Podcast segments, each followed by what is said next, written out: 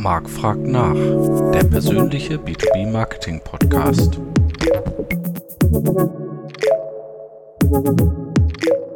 Hallo liebe B2B Community, es ist wieder Zeit für Marc fragt nach.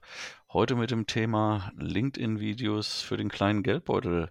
Und ich freue mich sehr, Alicia Tiehoff, Marketing Manager bei Bartels Mikrotechnik, mit am Start zu haben. Hallo Alicia. Ähm, gleich die erste Frage. Muss man unbedingt große Budgets und ein großes Team haben, um auf LinkedIn als Industrie-KMU erfolgreich zu sein? Ähm, nein, definitiv nicht. Also ich denke, ich habe die Position, die viele in kleinen Unternehmen innehaben, nämlich die des Alleinkämpfers im Marketing Ja, und mache deswegen sehr, sehr viel äh, gleichzeitig. Und ich denke, wenn man da eine gute Strategie am Anfang hat und einfach schaut, was habe ich für Ressourcen, dann kann man da eigentlich sehr viel reißen. Ja, schöne Grüße an Torben Fangmann an dieser Stelle. Der war in meinem ersten Podcast ja, hatte ich die Folge One-Man-Band äh, im Industrieunternehmen. Und dem ging, ging es genauso. Mittlerweile ist er aber zu zweit, äh, soweit ich weiß. Also Ja, da arbeite ich noch dran. ja, siehst du, der, der, aber der Erfolg ähm, bringt einen da vielleicht hin, ne? Ähm, ihr seid inzwischen ja auch regelmäßig auf LinkedIn aktiv, aktiv auch mit Videos. Ähm, wie kam es zu der Entscheidung, sag ich mal, insgesamt verstärkt auf LinkedIn zu setzen und dann innerhalb von LinkedIn, warum ähm, auf Bewegtbild? Also LinkedIn ist ganz klar das B2B-Portal für uns, da wir Mhm. eben nicht nur im Dachbereich tätig sind, sondern auch international. Damit war dann LinkedIn eine recht ja, klare, einfache Entscheidung, dass man da den Hauptfokus drauf setzt. Und äh, Video, denke ich, ist auch wie jeder von uns. Wenn man irgendwo durchscrollt, sobald sich was bewegt, bleibt man eher mal hängen. Und das haben wir auch gemerkt, dass es da einfach ähm, die Aufmerksamkeit größer ist, also Mhm. sich unsere Impressionen, die Aufrufe verbessern. Und gleichzeitig haben wir noch die Problematik, dass wir halt ein hochtechnisches Produkt haben. Also könnte ich, um ein System von uns zu erklären, mehrere LinkedIn-Posts daraus machen mit massenhaft Text, die sich am Ende dann doch niemand durchliest. Oder man macht daraus ein Ein-Minuten-Video und man hat erklärt, worum es geht. Das ist dann wirklich der große Vorteil daran, wie man so schön sagt, ein Bild sagt mehr als 1000 Worte. Bei Videos ist es dann ja noch, sagen, noch weit mehr als diese 1000 Worte. Ja, das stimmt. Äh, so kleine kompakte Erklärvideos oder so, äh, ja, können natürlich in viel kürzerer Zeit Sachen transportieren, als man das in Text oft kann. Ähm, wie läuft denn so eine Videoproduktion bei euch ab? Ähm, was, was steht da für ein Team dahinter oder wie macht ihr das? Genau, also die gesamte Orga liegt ganz klar bei mir. Und dann starten wir mit einer Ideenfindung. Das kann von Mhm. über bis von so ziemlich überall herkommen. Und ich habe dann immer einen technischen Kollegen bei mir an der Seite, der wirklich Ahnung hat von der Technik, die wir da zeigen wollen oder von dem Ding, was wir erklären wollen, in welcher Form auch immer. Mhm. Und zusammen schreiben wir dann ein Briefing, was ich sehr, sehr wichtig finde vor dem tatsächlichen Videodreh. Da Absolut, sind ja. so Punkte drin, wie was ist die Hauptaussage des Videos, was wollen wir zeigen, was wollen wir bewusst nicht zeigen, ähm, was sollte in dem Video vorkommen, was für Einstellungen können wir uns vorstellen, dass sie sinnvoll sind. So ein grobes Drehbuch. Also wir Mhm. sind da bei weitem nicht so professionell wie professionelle Agenturen, mit denen man da vielleicht zusammenarbeitet, die das wirklich auf die Sekunde runtertakten vorher, sondern wirklich nur mal ein paar Stichpunkte, okay, das könnte man zeigen, das könnte man zeigen, ähm, das muss unbedingt am Anfang stehen, damit man versteht, worum es geht, das könnte Mhm. als nächstes kommen. Einfach nur, um da ein paar Stichpunkte zu haben, an denen wir uns am tatsächlichen Drehtag entlanghangeln können. Und gleichzeitig überlegen wir da auch schon mal, was sind ein paar Keywords, die man in einer YouTube-Beschreibung erwähnen sollte, Mhm. die im Video selber vorkommen sollten. Oder vielleicht auch gibt es da ein Keyword, was quasi überall auftauchen sollte. Also zum Beispiel das Video, an dem wir gerade arbeiten, da geht es darum, dass man unser System in einen Inkubator stellen kann. Mhm. Also soll halt dieses Inkubator-Ready quasi überall vorkommen. Das kommt in Ja. den Titel, das kommt in alle Beschreibungen, das kommt auf LinkedIn. Das ist quasi das Keyword des Videos, also möge es überall auftauchen, wo es sinnvoll ist. Und das haben wir direkt beim Briefing schon festgestellt, dass das das Hauptkeyword ist in dem Mhm. Moment. Ähm, genau, sobald das Briefing fertig ist, kümmert sich dann der Technikkollege, dass alles vorbereitet ist, also dass wir alle Komponenten haben, die wir für das, den Videodreh brauchen. Für das Inkubator-Video mussten wir uns dann erstmal einen kleinen Inkubator zulegen, Ja. tatsächlich, dass der dann bestellt wird, dass das alles passend da ist. Am Drehtag selber haben wir dann jemanden von extern, der uns da unterstützt Mhm. Und der dann das tatsächliche Drehen des Videos übernimmt. Und das ähm, begleiten dann halt mein Technikkollege und ich. Mal mehr, mal weniger. Kommt darauf an, wie komplex das Ganze ist, ob wir jetzt wirklich den kompletten Tag mit dabei sein müssen oder nicht. Und im Nachgang übernimmt dann der Externe den Schnitt des Videos, schickt uns dann den Rohschnitt. Wir ergänzen Texte, ähm, weitere Ansichten, wenn sie sinnvoll sind, oder geben Feedback, dass eine Reihenfolge von Clips nicht sinnvoll ist oder dass uns ein Clip fehlt, dass einer überflüssig ist in die Richtung. Und dann läuft das eigentlich in so viel Korrekturschleifen, bis das Video fertig ist am Ende. Mhm. Und ähm, wie viel Zeitaufwand? Du meinst jetzt schon so Drehtag, also wird da wirklich ein ganzen Tag gedreht und wie ist so der geschätzte Zeitaufwand von der Idee sozusagen, bis, bis das dann irgendwo bei YouTube hochgeladen ist bei euch? Genau, im Letz also das hat uns auch interessiert, wie viele Stunden wir tatsächlich Ja. in ein Video reinstecken. Deswegen haben wir es letztes Jahr getrackt bei den Videos, die wir da gemacht haben. Und im Schnitt kommen wir so auf ungefähr acht Stunden internen Zeitaufwand. Also Mhm. das ist ähm, sowohl für mich als auch für den Technikkollegen zusammen, dass wir ähm, zusammen ungefähr eine halbe Stunde an dem Briefing schreiben und Vorbereitung machen, also zusammen eine Stunde Zeitaufwand haben. Und dann der Drehtag selber hängt sehr davon ab, wie komplex das Video ist. Mhm. Meistens reden wir aber von vielleicht zwei, drei Stunden, die wir drehen. Ja. Also wenn wir es dann zu zweit das Ganze begleiten, sind wir bei fünf bis sechs Stunden. Und dann im Nachgang die Korrekturschleifen gehen immer schneller, je mehr wir tatsächlich mit unserem Videomenschen zusammenarbeiten, weil die Klar. Kommunikation klarer wird. Da kommen vielleicht nochmal zwei Stunden hinten dran. Mhm. Und dann wären wir insgesamt bei einem ganz normalen Video in einem Format, was uns bekannt ist, bei ungefähr acht Stunden. Wir haben auch schon Videos sehr, sehr schneller gedreht und Videos, bei denen wir sehr viel länger gebraucht haben. Also das erste Webinar, da waren wir, glaube ich, bei weit über 20 Arbeitsstunden am Ende, die wir da reingesteckt haben, bis das lief, weil es halt ein neues Format war. Aber bei den Standardvideos, also das, was für uns Standardvideos sind, ist man mit den acht Stunden eigentlich ganz gut durch mit der Sache. Klar, Webinar ist dann auch nochmal eine andere Hausnummer, ne? Da kommen ja noch ein paar andere Faktoren hinzu. Bei den Keywords, was mich da interessiert, äh, weil du das nanntest, ähm, wie geht ihr da vor? Ist das eher, sag ich mal, aus der Erfahrung oder Marktkenntnis von dir oder dem Technikkollegen, dass er sagt, okay, das, das ist es? Oder macht ihr tatsächlich vorher auch irgendwie eine Keyword Research, um zu gucken, ähm, welche Keywords da rein müssen? Ähm, mal so, mal so. Also die Idee kommt ja meistens von irgendjemandem. Manchmal ist es der Technikkollege, manchmal sind es aber auch ähm, Partner von uns, Distributoren oder einfach ein Thema, was in der Branche gerade Thema ist, Ja. wirklich. Und da merkt man dann schon, welche Begriffe da dann verwendet wurden für eben diese bestimmte Anwendung, die wir zeigen wollen. Das ist dann natürlich ein prädestiniertes Keyword dafür. Oft gehe ich dann im nächsten Schritt nochmal hinterher und gucke mal, okay, was ist jetzt das ganz genaue Keyword, was zum Beispiel das meiste Suchvolumen auf Google bekommt oder Ja. was sind nochmal angelehnte Begriffe, was sind ähm, andere Arten, diese ähm, Anwendungen zu benennen mit anderen Wörtern. Das schaue ich dann gerne nochmal drumherum, um dann einfach zu gucken, dass wir eben nicht auf einmal einer Anwendung einen Namen geben, der für uns vollkommen klar ist, den aber die ganze Welt eigentlich nicht wirklich verwendet, sondern es dann doch einen anderen Begriff hat, was wir halt anders nennen würden. Aber das ist jetzt keine hochgradig komplexe Keyword-Suche in dem Moment, sondern wirklich mal schauen. Meistens hat der Technikkollege schon drei, vier, fünf Begriffe, wo er sagt, ja, das ist, äh, das ist sinnvoll, das ist gut. So würde er es nennen. Und dann einfach mal kurz durch Google durchhauen und schauen, okay, sind das jetzt wirklich sinnvolle Begriffe? Gibt es da noch an, eine andere Art, es äh, zu schreiben? Und wenn es im Zweifelsfall nur um sowas geht, wie wird das üblicherweise mit oder ohne Bindestrich geschrieben? Ja.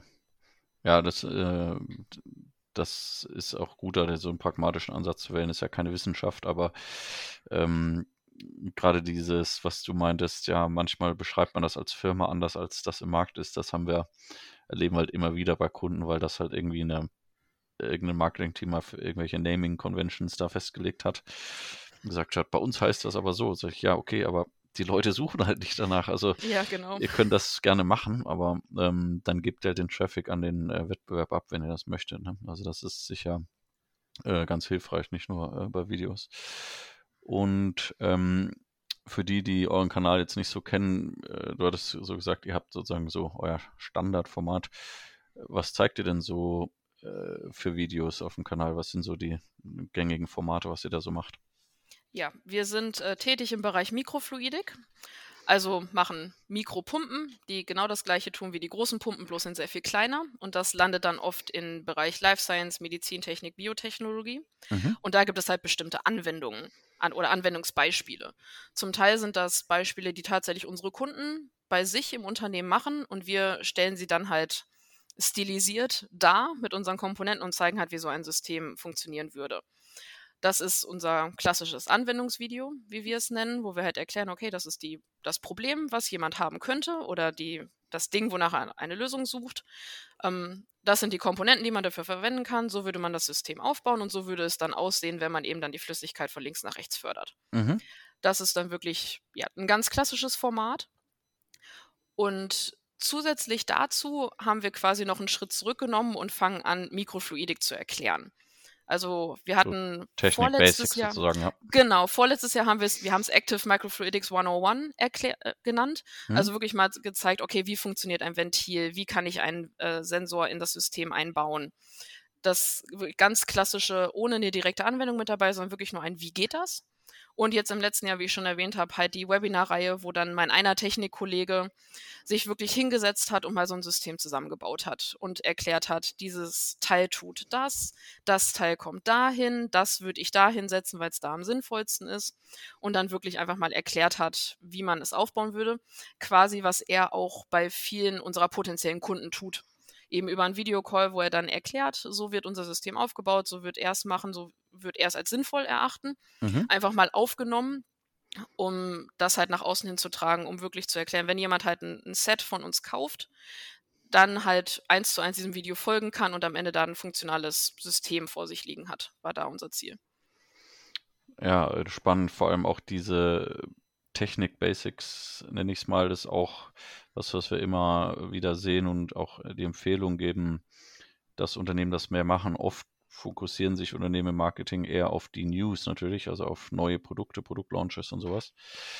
Ähm, was Traffic und SEO und so weiter angeht, stellt sich aber oft raus, dass diese Basics, äh, diese Evergreen, dieser Evergreen Content sehr, sehr gut funktioniert, weil auch da ähm, ist das so, wenn man die Unternehmensbrille absetzt, ihr beschäftigt euch natürlich tagtäglich äh, seit zig Jahren mit dem Thema und denkt, okay, wen interessiert das denn, ja, äh, äh, wie da so eine Pumpe funktioniert oder das weiß doch eh jeder. Äh, bei den Kunden ist das aber oft natürlich nicht so, denn wenn jetzt ähm, Biotech oder Medizintechnikunternehmen, die kaufen ja hunderte verschiedene Systeme, ja nicht nur eures. Ähm, und die, die Leute dort auf der Seite sind oft keine Experten jetzt speziell nur für dieses Produkt. Deswegen ähm, funktionieren solche äh, Formate eigentlich oft deutlich besser, als viele denken.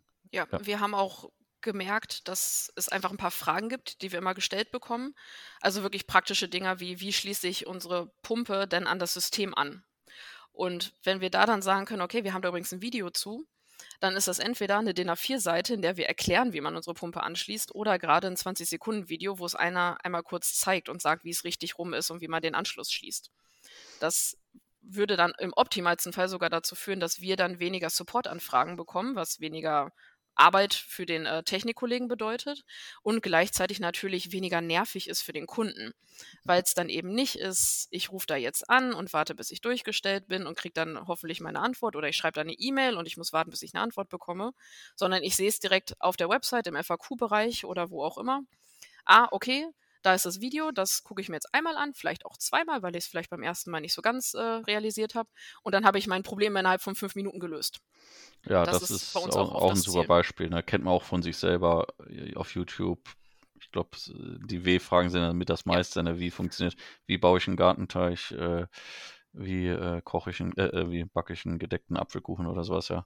Ja. Ähm, Wie hänge ich ein Bild an die Wand? Genau, so, ja. ähm, z- so gehen auch B2B-Einkäufer vor. Next Level wäre natürlich dann, wenn man sowas noch kombiniert mit einem Chatbot oder sowas. Ähm, Ja. Der sozusagen der, weil dann kriegt, kann man natürlich richtig Arbeit vom Service-Team unternehmen, wenn äh, die Leute sich zu ganz großen Teilen selbst weiterbilden und informieren können. Ne?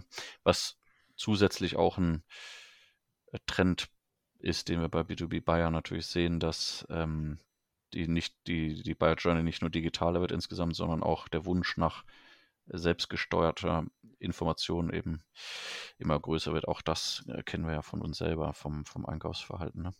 Ja, auf jeden Fall. Ähm, jetzt interessiert mich natürlich dann noch, äh, wenn ihr so ein fertiges Video habt, äh, was macht ihr dann damit? Kurzum, überall veröffentlichen, wo es auch nur ansatzweise sinnvoll ist, finde ich, ist da immer eine gute Einstellung. Ähm, standardmäßig geht es auf äh, YouTube und auf LinkedIn Mhm. online und wir stellen es auf die Website da, wo es halt inhaltlich sinnvoll ist. Also oft haben wir eine Website-Seite zu dieser bestimmten Anwendung, zu der wir jetzt ein Video haben. Mhm. Also möchte das Video natürlich auf die Seite zu der Anwendung. Das ist klar.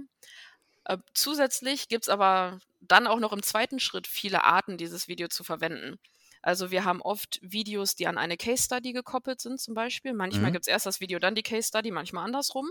Also verlinken die sich gegenseitig. Dass wenn jemand die Case Study liest, au dann auch wissen soll, dass es da auch ein Video zu gibt, was dann Mhm. wiederum mehr Traffic auf YouTube bedeutet. Ähm, wir verwenden unsere Videos auch sehr gerne auf Messen, wo wir sie dann halt auf Bildschirmen zeigen, was auch immer ein sehr guter Blickfang ist, einfach Ja. weil's Bewegung ist. Und bei uns noch die Sonderproblematik, dadurch, dass unsere Teile so klein sind, wenn man dann halt die Videos auf'm großen Bildschirm zeigt, sind halt die Teile So sehr viel erkennen, ja. größer in Mhm. Szene gesetzt, als wenn sie halt da auf'm Tisch liegen. Und ich habe dann auch noch, äh, oft Kollegen, die dann zumindest Teile eines Videos auch für ihre Vorträge nutzen, zum Beispiel, um Ja. das im Hintergrund laufen zu lassen, um eben nicht in vielen Worten zu erklären, wie das aussieht, sondern einfach mal zeigen zu können: „Hier ist 'n 10 Sekunden Clip, wie das tatsächlich aussehen würde.“ Da ist wirklich wenn man da mal anfängt, drüber nachzudenken, gibt es auf einmal ziemlich viele Anwendungsmöglichkeiten für solche Videos und auch mehr als einmal. Also, das ist definitiv mehr als einmal, dass man das auf LinkedIn posten kann oder auch regelmäßig für verschiedenste Arten verwenden. Also, ich habe jetzt immer noch Videos von vor 2 Jahren, die ich jetzt immer mal wieder gerne verlinke oder zu 'nem Kunden schicke, um zu sagen: „Hier, ähm, so könnte das übrigens aussehen.“ Das, äh, kann man wirklich noch gut weiter nutzen. Ja, das sind auch super Tipps, ähm, wo ich auch sage, lieber macht man eben guten Content, egal ob jetzt Video oder Text oder Animation oder sonst irgendwas und, äh, investiert mehr Zeit und manchmal dann auch Geld, ähm, und schaut dann, dass man es viel öfter und in für viel mehr Verwendungszwecke nutzt, ne? Weil Ja, genau. oft wird sehr viel, äh, sage ich mal, produziert für 'ne Einmalverwendung irgendwo und dann wieder von Neuem angefangen? Und, äh, viele grade diese Evergreen-Inhalte, ja, kann man sehr lange für für für sehr viele Zwecke verwenden. Äh, jetzt natürlich auch noch die Frage, wie bemisst ihr denn den Erfolg? Weil wir kamen natürlich ins Gespräch, weil, ähm und du auch sagtest, ja, ähm, das ist für euch sozusagen 'n 'n guter Erfolg mit diesen LinkedIn-Videos. Wie bemisst ihr denn diesen Erfolg, äh, eurer LinkedIn-Aktivitäten und auch der Videos im Speziellen? Ja, das Klassische ist natürlich die ganzen Statistiken, die einem LinkedIn selber zeigt. Also, für uns sind das vor allem die Impressions und die Engagement Rate, die Mhm. besonders spannend sind. Bei Videos kriegt man ja sogar noch Ansichten mit dabei, wobei ich das immer 'n bisschen schwierig finde. Vor allem bei den sehr kurzen Videos kriegt man halt auf einmal 5 Ansichten bei einer Person, einfach nur weil's 'n 10-Sekunden-Video ist, was man sich fünfmal hintereinander angeschaut hat. Das finde ich immer 'n bisschen Ja. schwierig. Deswegen die, äh, Impressions und die Engagement Rate. Und da haben wir tatsächlich, dass wir im Schnitt bei 'nem Video doppelt so viele Impressions wie bei 'nem, äh, Post mit Foto und Text haben. Okay, interessant. Das, ähm, ist mal mehr, mal weniger. Also, es gibt auch Videos, die sehr viel weniger erfolgreich sind. Ich denke, das ist Klar. wie bei jeder Postart. Manchmal Ja. klappt's, manchmal nicht. Ähm, aber da das sind wirklich die direkten Sachen, die wir da haben. Ähm, wir haben auch das eine oder andere Thema, wo wir ein ähm, auf einmal 'n totalen Spike in unseren Followerzahlen hatten bei LinkedIn.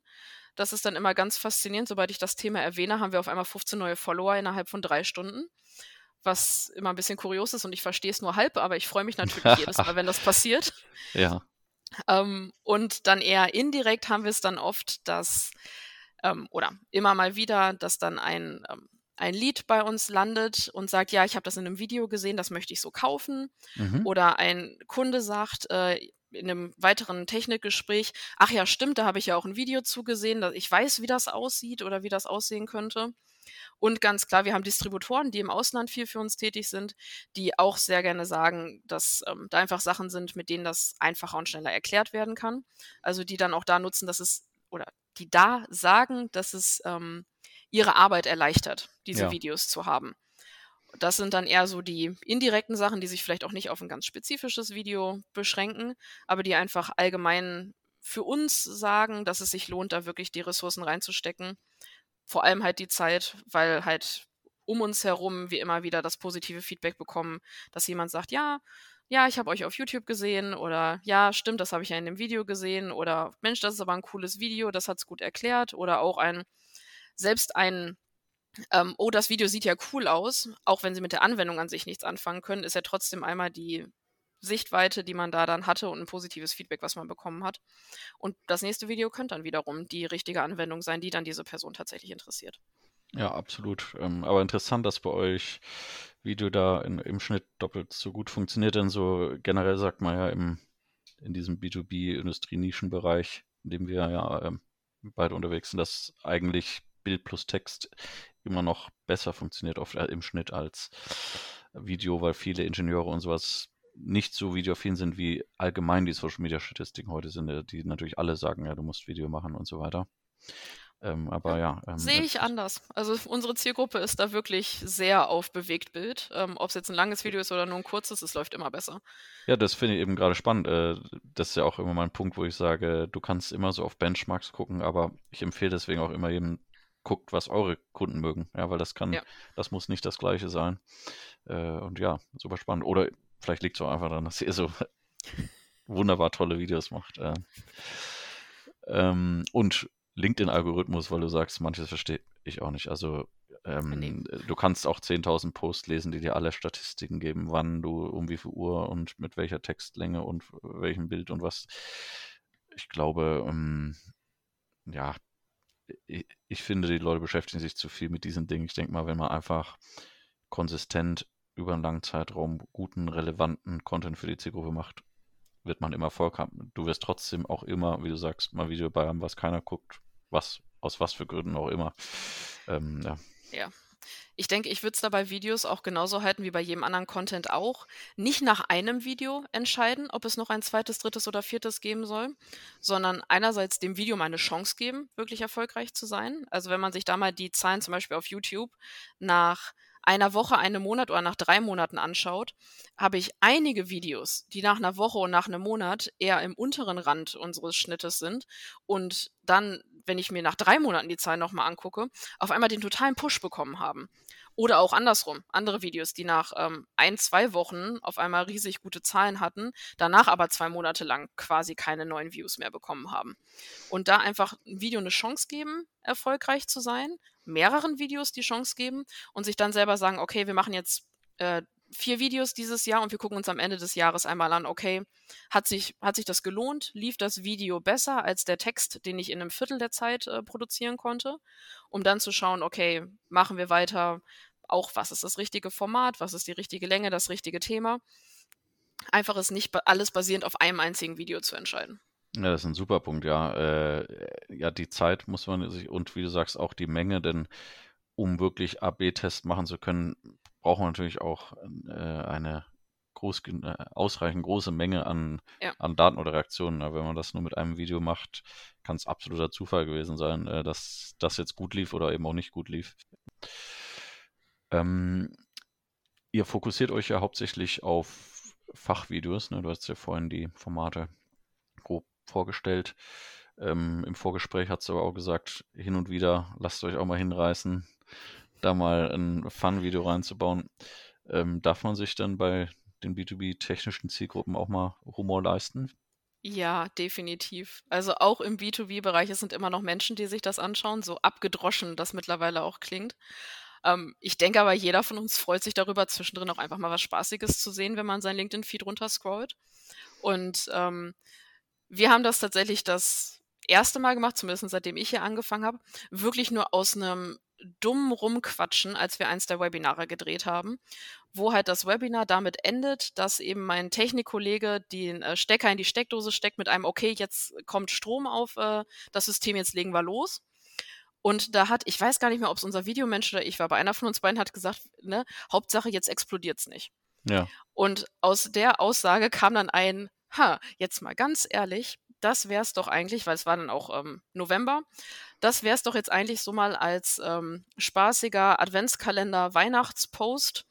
Wir wollen tatsächlich mal ein paar Outtakes vorher aus dem äh, Webinar zusammenschneiden und dann wirklich, dass es am Ende explodiert. Und habe da quasi unserem Videomenschen sämtliche Freiheiten gelassen, von wegen, ja, hau rein, viel Spaß dabei. Und er hat es so unfassbar gut gemacht, dass halt wirklich unser komplettes äh, Gebäude explodiert wenn äh, halt diese Steckdose da reingesteckt wird. Und das war einfach, es ist wirklich entstanden aus einer Blödelei und wir dachten ja, entweder geht das vollkommen durch die Decke oder es ist vollkommener Schwachsinn. Und wo wir da gesagt haben, selbst wenn es vollkommener Schwachsinn ist, ist es ja trotzdem okay zu zeigen, dass wir hier Menschen sind, die hier arbeiten und die einfach auch Spaß an ihrer Arbeit haben. Es ist letztlich durch die Decke gegangen als es dann auf äh, LinkedIn gepostet wurde, wurde Monate später immer noch äh, gesagt von wegen, ja, und da war ja das Explosionsvideo, so ein spaßiges Video müssen wir doch unbedingt nochmal machen.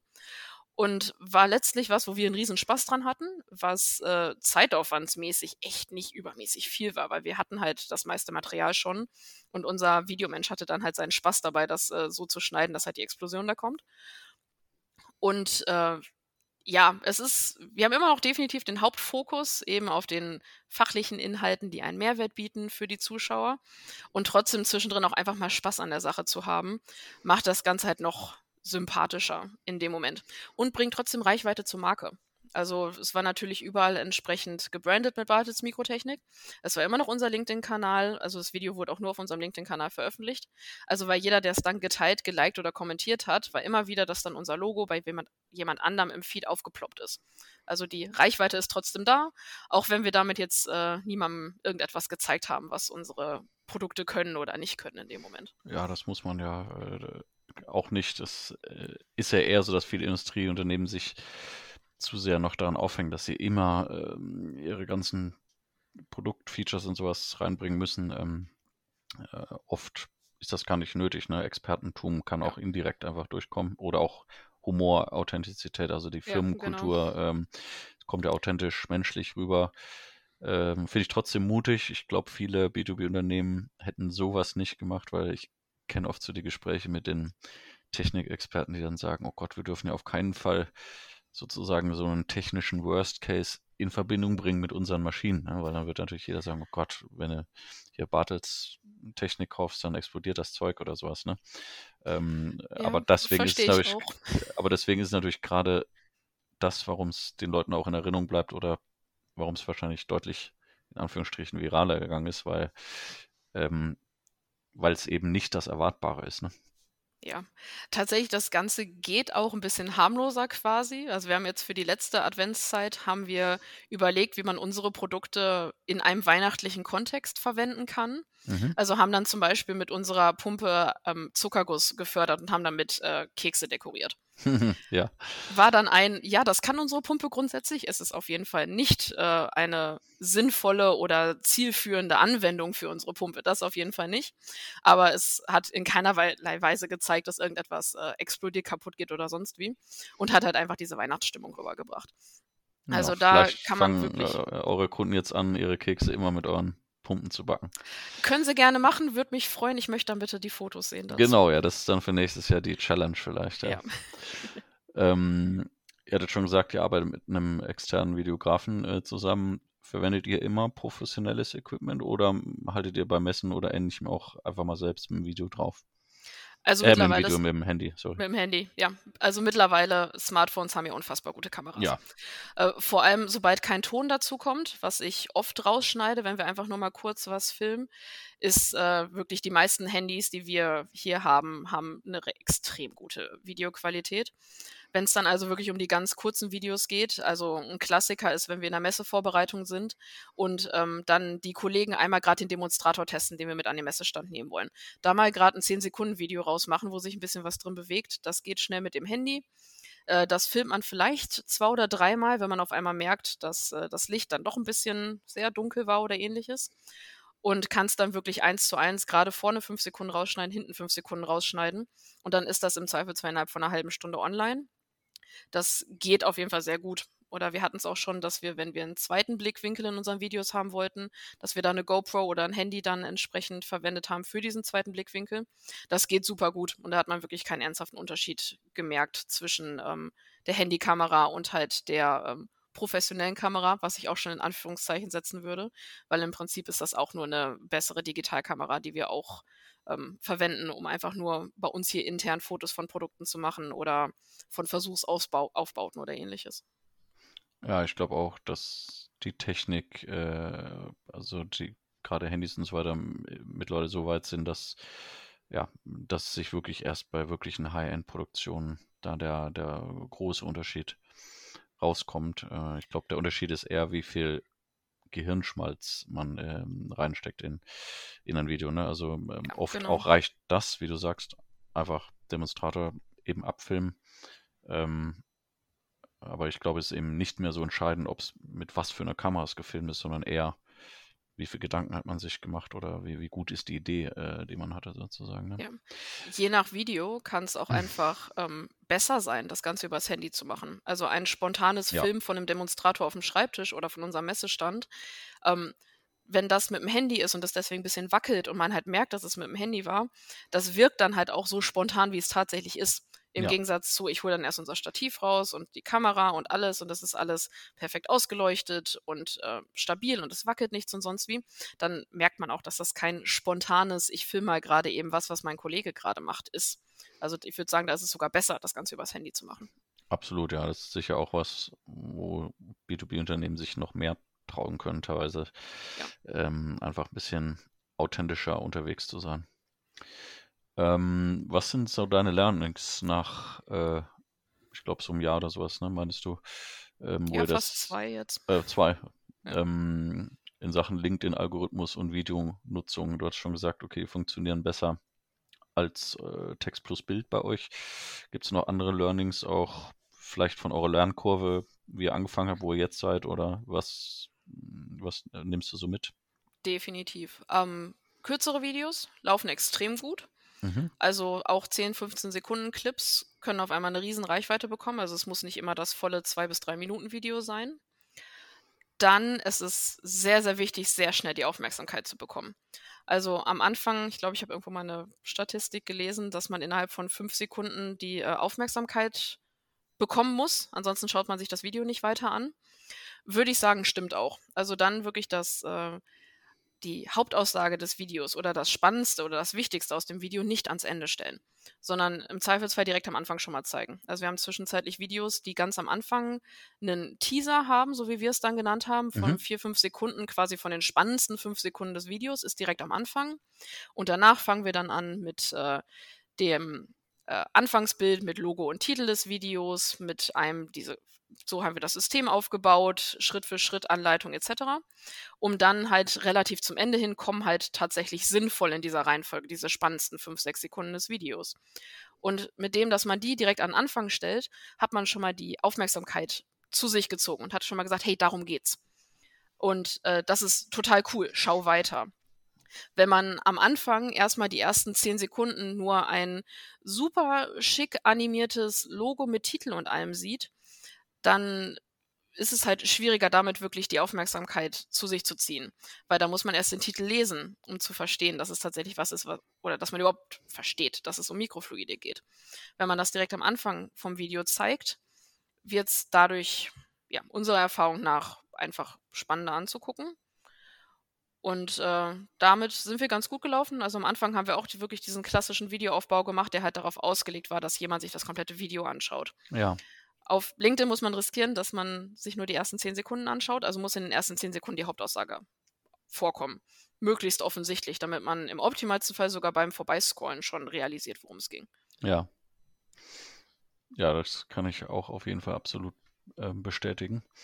Ähm, was sind eure Pläne für dieses Jahr? Habt ihr, äh, Algorithmus ändert sich auch immer mal wieder oder vielleicht tut sich bei euch einiges. Wollt ihr vielleicht zu den schon bekannten, funktionierenden Dingen mal noch zusätzliche neue Sachen ausprobieren oder wie sieht es da bei euch aus? An sich, ich finde, es ist immer gut, neue Sachen auszuprobieren und einfach mal zu testen. Für uns jetzt dieses Jahr tatsächlich, wir wollen ähm, YouTube ein bisschen mehr pushen, als wir es bis jetzt getan haben. Es war eigentlich mehr so eine Videobibliothek für uns als tatsächlich ein Social-Media-Kanal. Weshalb wir uns überlegt haben, dass wir halt unsere längeren Videos, was relativ ist, weil die sind maximal drei Minuten lang, ähm, nur auf YouTube hochladen und dann halt zwei, drei Clips aus diesem Video, halt kürzere Clips nutzen für LinkedIn, um so halt sowohl die hohe Reichweite, die wir halt von den Kurzvideos auf LinkedIn erkannt haben, zu nutzen, als dann halt auch den Traffic auf YouTube zu ähm, erhöhen, weil wenn wir halt mit den 10 Sekunden Clips das Interesse geschürt haben und dann halt sagen, hier gibt es übrigens das ganze Video, im optimalsten Fall wird draufgeklickt, was ein Klick auf LinkedIn ist, was uns ja auch immer freut, um dann halt sich auf YouTube das ganze Video anzuschauen, da dann entsprechend den Aufruf zu generieren. Das wollen wir mal testen. Wir haben es bis jetzt noch nicht gemacht. Unser erstes Video ist noch nicht online für dieses Jahr. Aber ich denke, das ähm, ja, passt auf jeden Fall zu dem, was wir im letzten Jahr erkannt haben, was bei uns funktioniert und was nicht funktioniert. Also sollte es eigentlich klappen müssen dieses Jahr, hoffentlich. Ja, das ist äh, interessant, ähm, weil erstens ist YouTube so nach Google eigentlich eine der größten Suchmaschinen, auch was viele ja.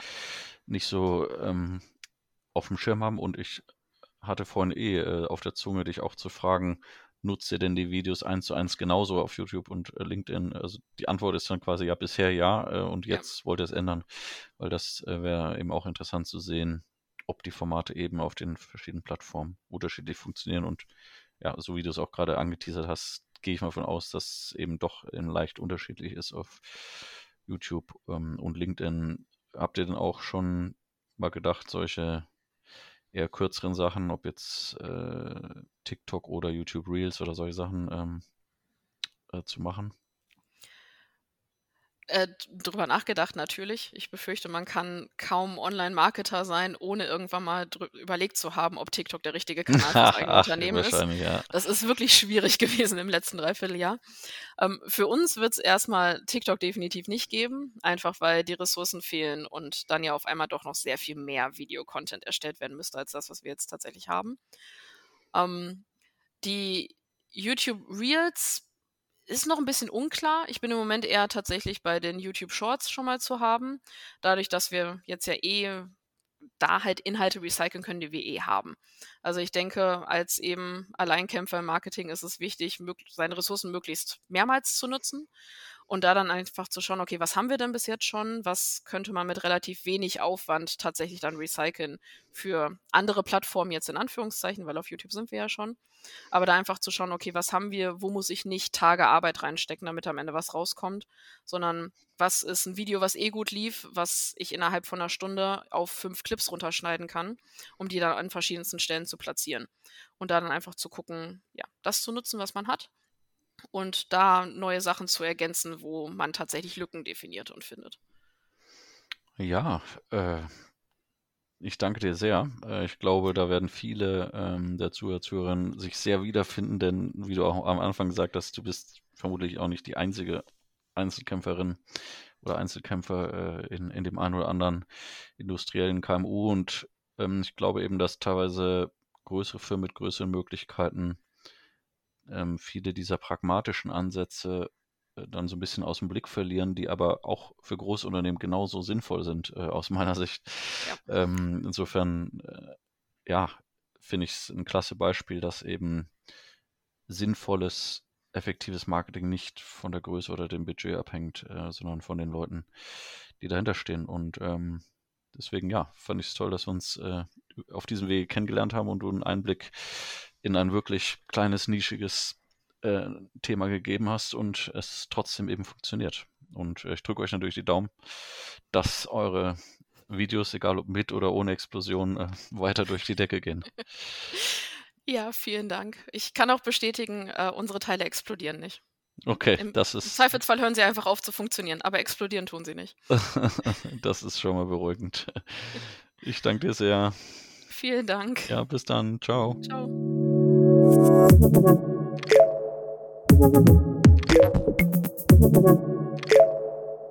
you.